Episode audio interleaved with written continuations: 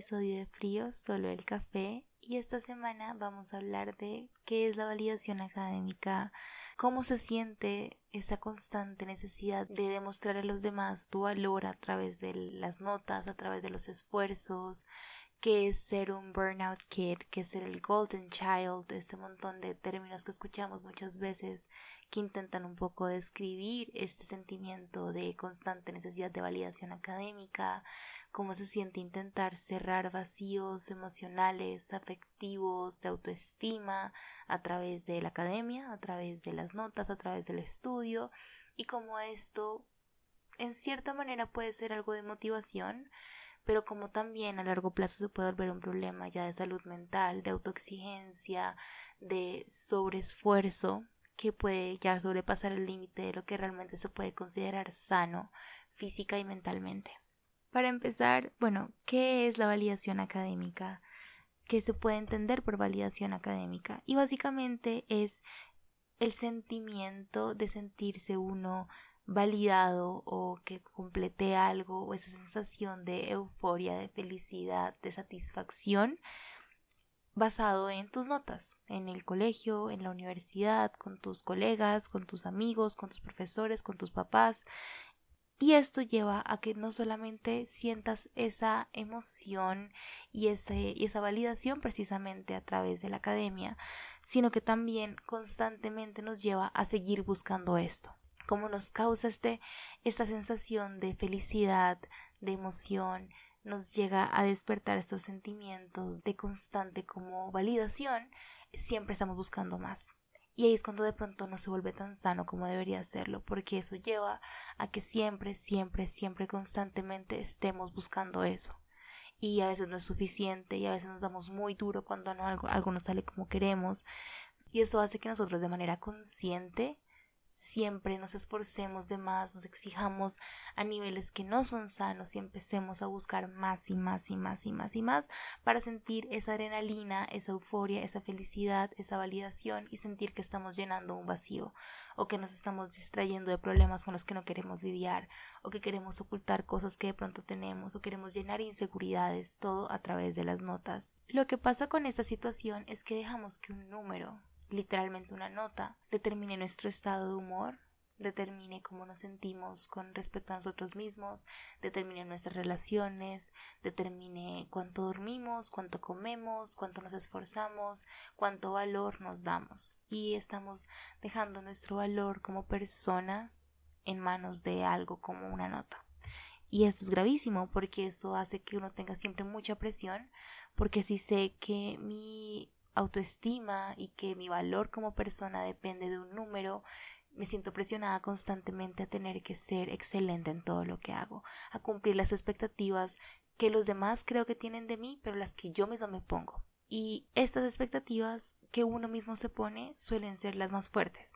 porque uno siempre quiere más. Y también acostumbras a los demás a que quieran más de ti. Y acostumbras a que tú misma siempre quieras más y que todos quieran más. Entonces si eres una persona que no sé, te calificaban de 1 a 100 y siempre sacabas 80, 80, 80, luego quieres 85, luego 86, 87 y va a llegar un punto en el que si saques 100 en todo nunca va a ser suficiente porque te vas a dar cuenta que eso no te llena por completo. Y esto es un problema que se ve más que todo en los adolescentes, adultos jóvenes,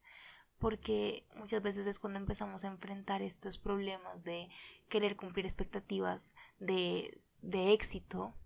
de, bueno, quién voy a ser yo cuando me gradúe, yo tengo que tener las excelentes notas para entrar a la, universidad que quiero, para ganar becas, para que me contraten en el trabajo que quiero, para que me den la pasantía que quiero. Y siento que en este, ya después de haber explicado un poco qué es la validación académica, siento que hay que hablar un poco de las relaciones en torno a esto, porque no solamente está la relación con nosotros mismos, que se ve claramente afectada, sino nuestra relación social, nuestras relaciones de pareja, nuestras relaciones con nuestros papás o familia, todas se ven completamente afectadas por esta validación académica de la cual les hablo. En el caso de los papás, siento que es una de las más fuertes porque, por un lado, claramente nuestros papás siempre van a querer ser esos facilitadores de darnos todo, de que obviamente quieren ver a sus hijos exitosos, claramente quieren ver a sus hijos felices, quieren ver a sus hijos triunfando Y eso hace que muchas veces esas expectativas que de pronto tienen para que tú seas exitoso y feliz y tengas una buena vida y de pronto tengas la vida que ellos no pudieron tener, es normal que los papás reflejen en sus hijos aquello que, que, quisieron tener o esas oportunidades que quisieron tener o quieren ver reflejados los esfuerzos que de pronto muchos papás hicieron para que sus hijos tengan una mejor vida que ellos tuvieron. ¿Qué pasa? hay una como metáfora que se llama como los papás helicóptero y los papás bulldozer. Los papás helicóptero son aquellos que están muy pendientes de lo que hacen sus hijos, entonces quieren que sus hijos estén en actividades extracurriculares, quieren ver sus notas, quieren ver cómo les fue, los ayudan a estudiar, siempre están pendientes de que todo les vaya bien, siempre están muy presentes en los triunfos académicos de sus hijos o en sus problemas académicos, siempre están en las reuniones de papás, siempre quieren saber cómo va todo. Pero hay papás que se ven papás bulldozer, por decirlo así, que empiezan a presionar a sus hijos y pues no sé, si a un hijo le va bien, es como, bueno, eso es lo que tienes que hacer. Si le va muy bien, es como, no sé, de pronto no hay felicitación, de pronto hay como una expectativa alta de, es que yo, yo confío tanto en ti que sé que eres capaz de esto, entonces no te voy a felicitar porque pues es el deber ser.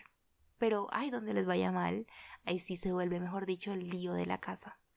Y esto que hace, hace, hace que los niños empiecen a crecer un poco sedientos de esa constante exigencia y sedientos de esa aprobación que hace que siempre quieran sentirse aprobados y siempre se quieran sentir validados solo por sus notas. Personalmente, en mi caso, siento que yo empecé a sentir esta sed de validación académica desde muy pequeña porque siempre fui una muy buena estudiante, siempre fui una persona que le fue muy bien, que siempre estaba en el honor roll, siempre estaba eh, de las primeras en la clase. De hecho, me acuerdo que cuando nos graduamos hicimos en nuestro anuario de once, hicimos un ejercicio de, bueno, fulanito va a ser recordado por, y pues nada, cosas por las cuales iban a recordar a las personas y a mí me pusieron en el anuario que me iban a recordar por siempre acabar los exámenes de primeras. Yo me volví una persona extremadamente competitiva y siento que se puede ver y yo lo puedo ah, ya pues de pronto viendo hacia atrás un poco en introspectiva siento que una de las cosas que marcó mucho mi sed por validación académica era eso ver que siempre la única forma en la que yo solía llamar la atención o que yo sentía que yo llamaba la atención era cuando me llamaban de honor roll o cuando me llamaban a las mejores de la clase o cuando me ponían como ejemplo los profesores, cuando yo pasaba eh, al tablero a resolver un problema, era la forma en la que yo me sentía vista.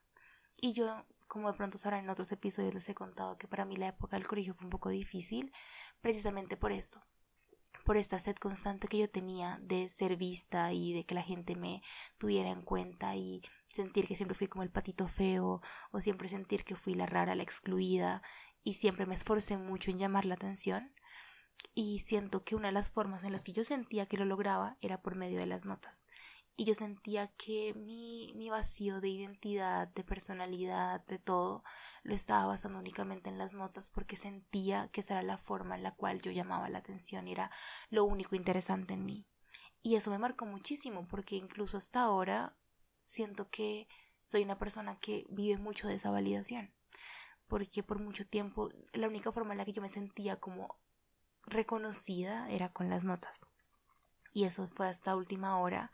Siempre, siempre fue de la misma manera. La gente sabía que yo era una excelente estudiante, me pedían notas, me pedían las tareas, me pedían todo. Yo sentía, bueno, buena o mala, la atención es atención, ¿no? Y para una persona que siempre creció siendo ese patito feo, por decirlo así, siempre se sintió como un outsider, siempre se sintió afuera de los demás, siempre se sintió excluida, diferente,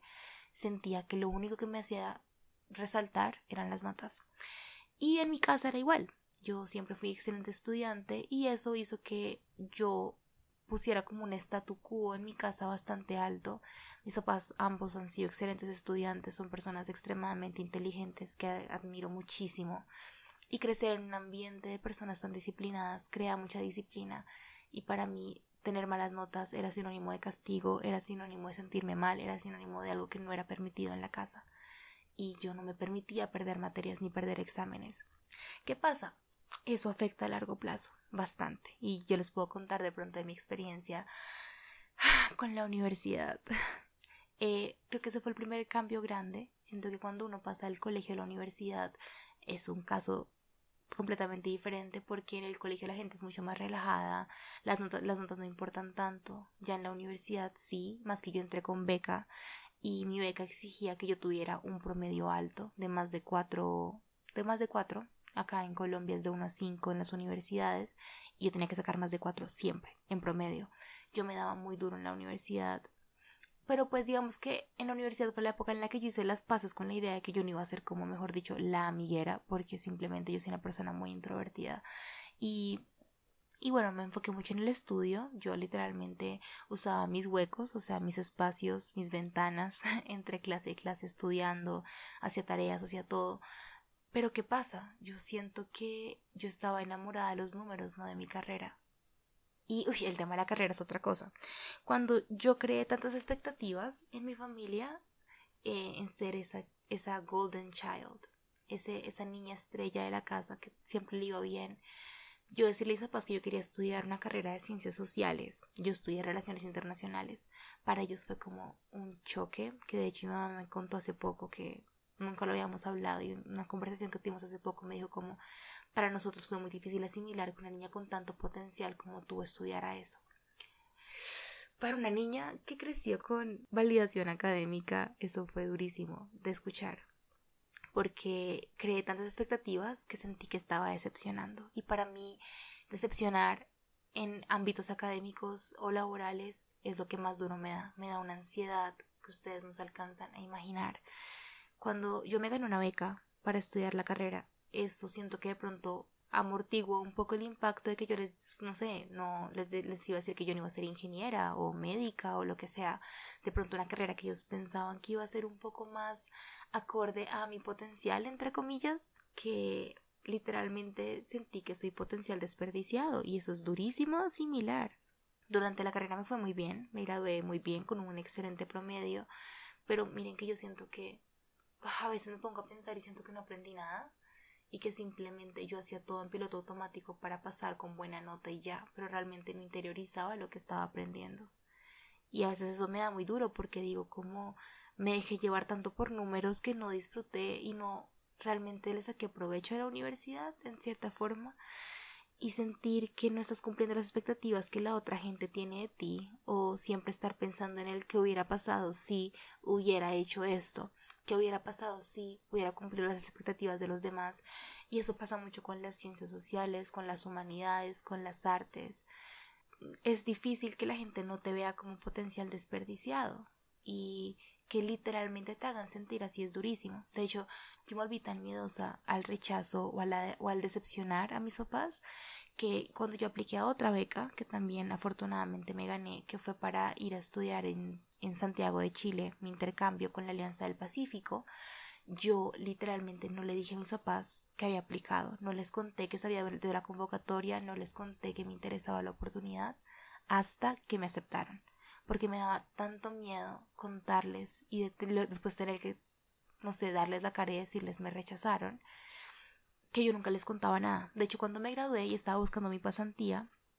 o sea, la búsqueda de pasantía fue rechazo tras rechazo tras rechazo y fue la época en la que me tocó aprender qué es el rechazo, porque yo nunca había sentido eso, nunca me habían rechazado de una universidad o de una oportunidad y me cerraron tantas puertas en la cara durante la época porque aparte había empezado la pandemia eh, estaban cerrando muchas puertas para las pasantías y fue la primera vez en la que yo sentí que me cerraban la puerta en la cara y de las 200 oportunidades a las que apliqué a papás de pronto les comenté de unas 5 o 10 nada más. Porque literalmente yo decía con qué cara les voy a decir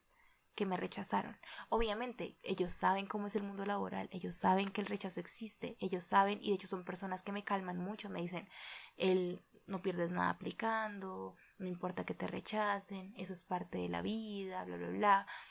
Pero una parte de mí quedó tan marcada con tener que probarme siempre por medio del mérito y de las notas y de todo para sentirme válida que incluso hoy en día me cuesta mucho contarles como oigan de pronto en este momento no estoy trabajando en algo convencional o en este momento no estoy trabajando en algo de mi carrera o en este momento o bueno cuando estoy trabajando en cosas de mi carrera de pronto decirles que lo que me gusta es otra cosa y que durante la carrera me di cuenta de otra cosa.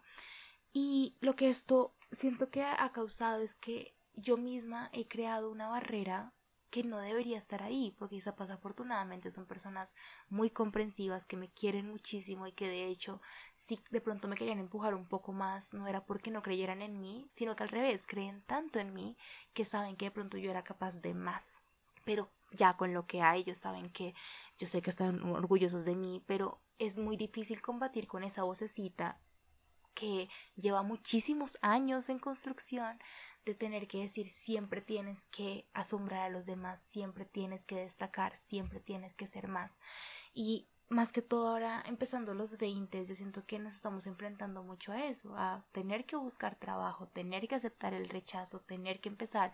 a armar una vida de cero con nuestros méritos, con nuestras cosas, con nuestros esfuerzos, pero ahí uno se va empezando a dar cuenta que las notas pasan a segundo plano y que a veces uno estudia por estudiar y no por aprender y es muy, es muy diferente estudiar que aprender. Y siento que cuando uno crece tanto con validación académica, uno todo el tiempo se deja llevar por números, sino por realmente yo que aprendí de esta lección. Yo pasé la materia, sí, pero qué tanto aprendí, qué tanto me quedó, o qué tanto solamente estudié para pasar un parcial y ya. ¿Y qué pasa? No solamente la, la, constante presión social de siempre sentir que estás decepcionando a todo el mundo, sino que cuando ya se acaba ese espacio en el que te permitía validarte, es decir, cuando ya te gradúas del colegio y de la universidad, ya no hay notas que te validen, ya no hay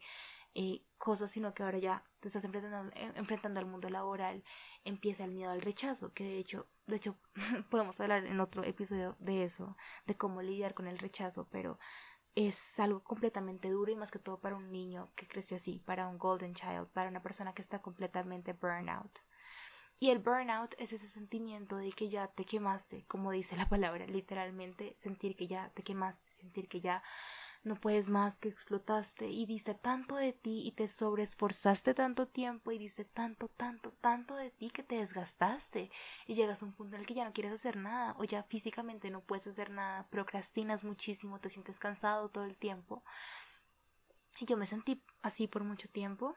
De hecho, en, esta, en este preciso momento de mi vida estoy en algo parecido en el cual me siento burnout todo el tiempo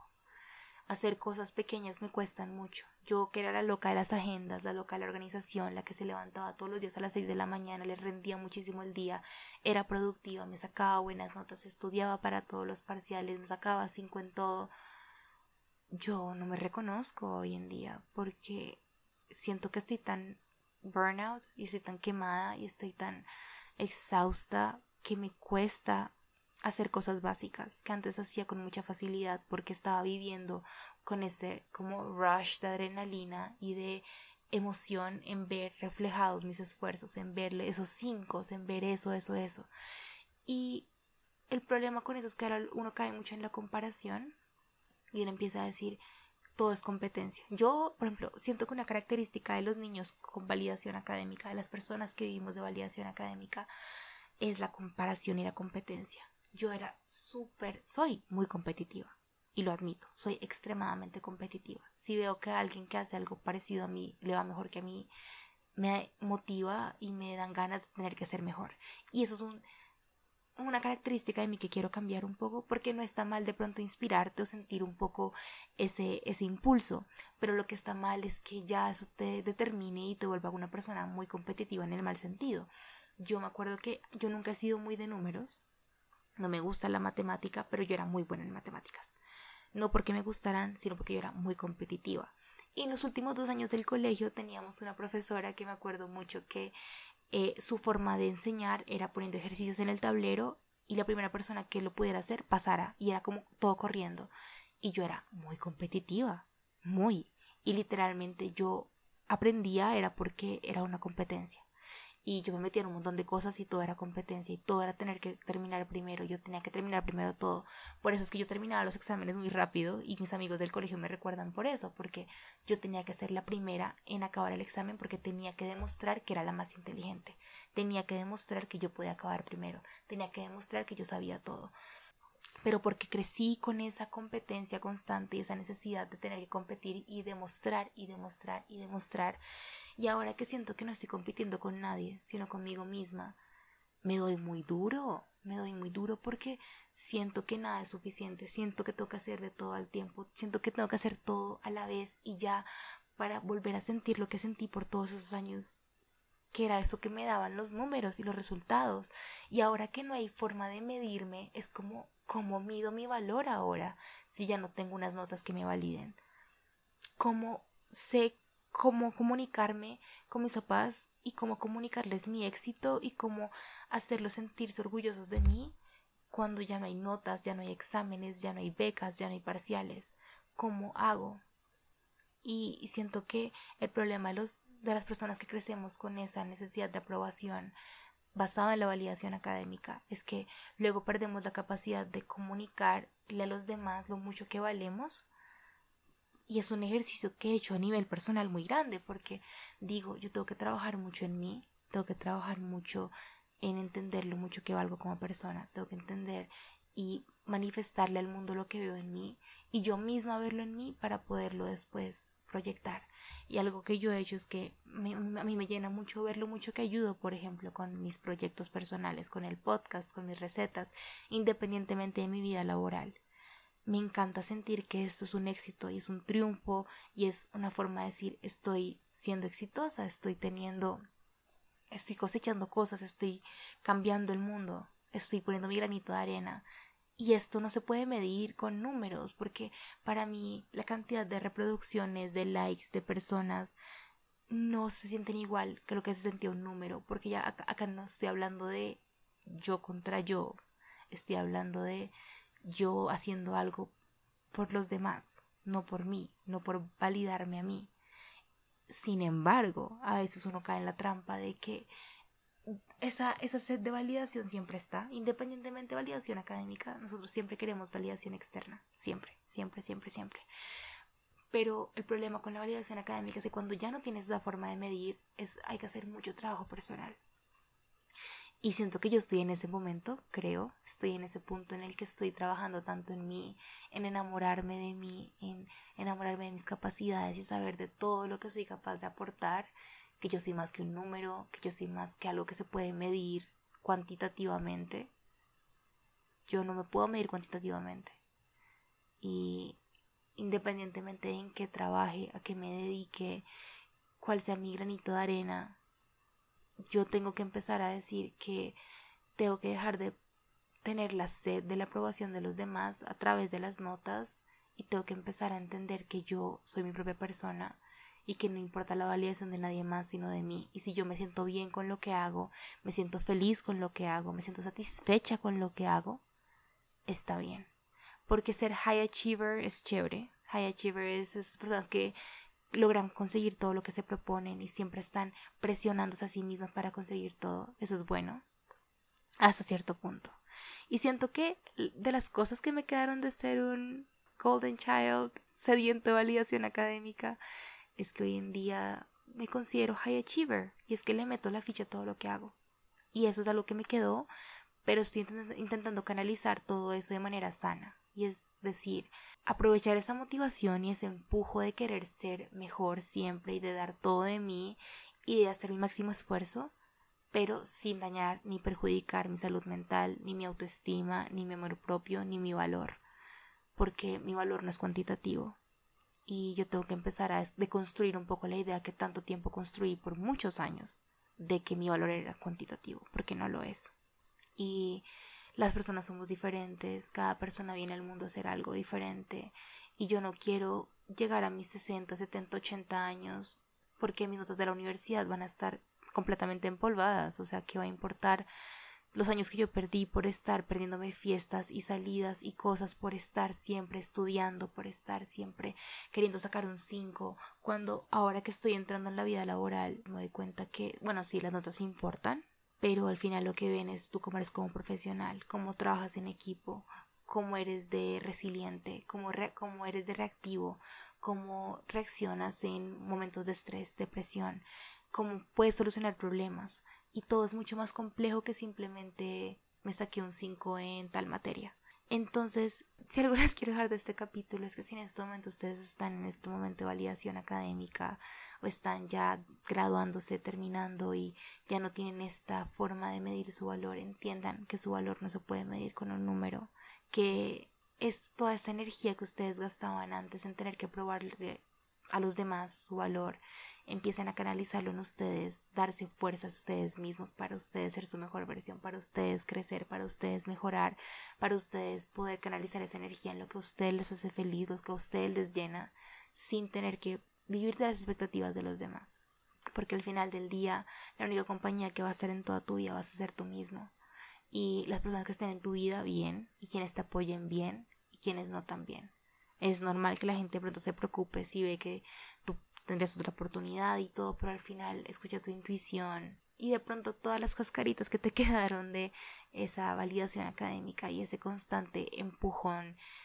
autoempujón y esa autopresión fuerte, fuerte, fuerte y la presión de tus papás y la presión de todo el mundo, que se vuelva más bien un motor de cambio positivo, pero no, no algo que te aplaste, que te presione, que no te deje crecer, porque es diferente a lo que te presione y te empuje hacia arriba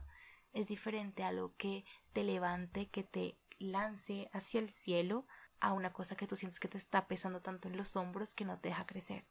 Y puede ser la misma presión, la misma fuerza, la misma todo, pero es muy diferente la dirección en la que va. Y esa dirección solamente la defines tú. Es algo que también me estoy metiendo en la cabeza. Este podcast, como yo siempre les digo, no solo me ayuda para ayudarles a ustedes, sino que también me ayuda como un autorrecordatorio. Y es que esa fuerza y esa presión puede o impulsarme hacia arriba o pisarme hacia abajo y la dirección la escojo yo. Y espero que les haya gustado un montón este episodio.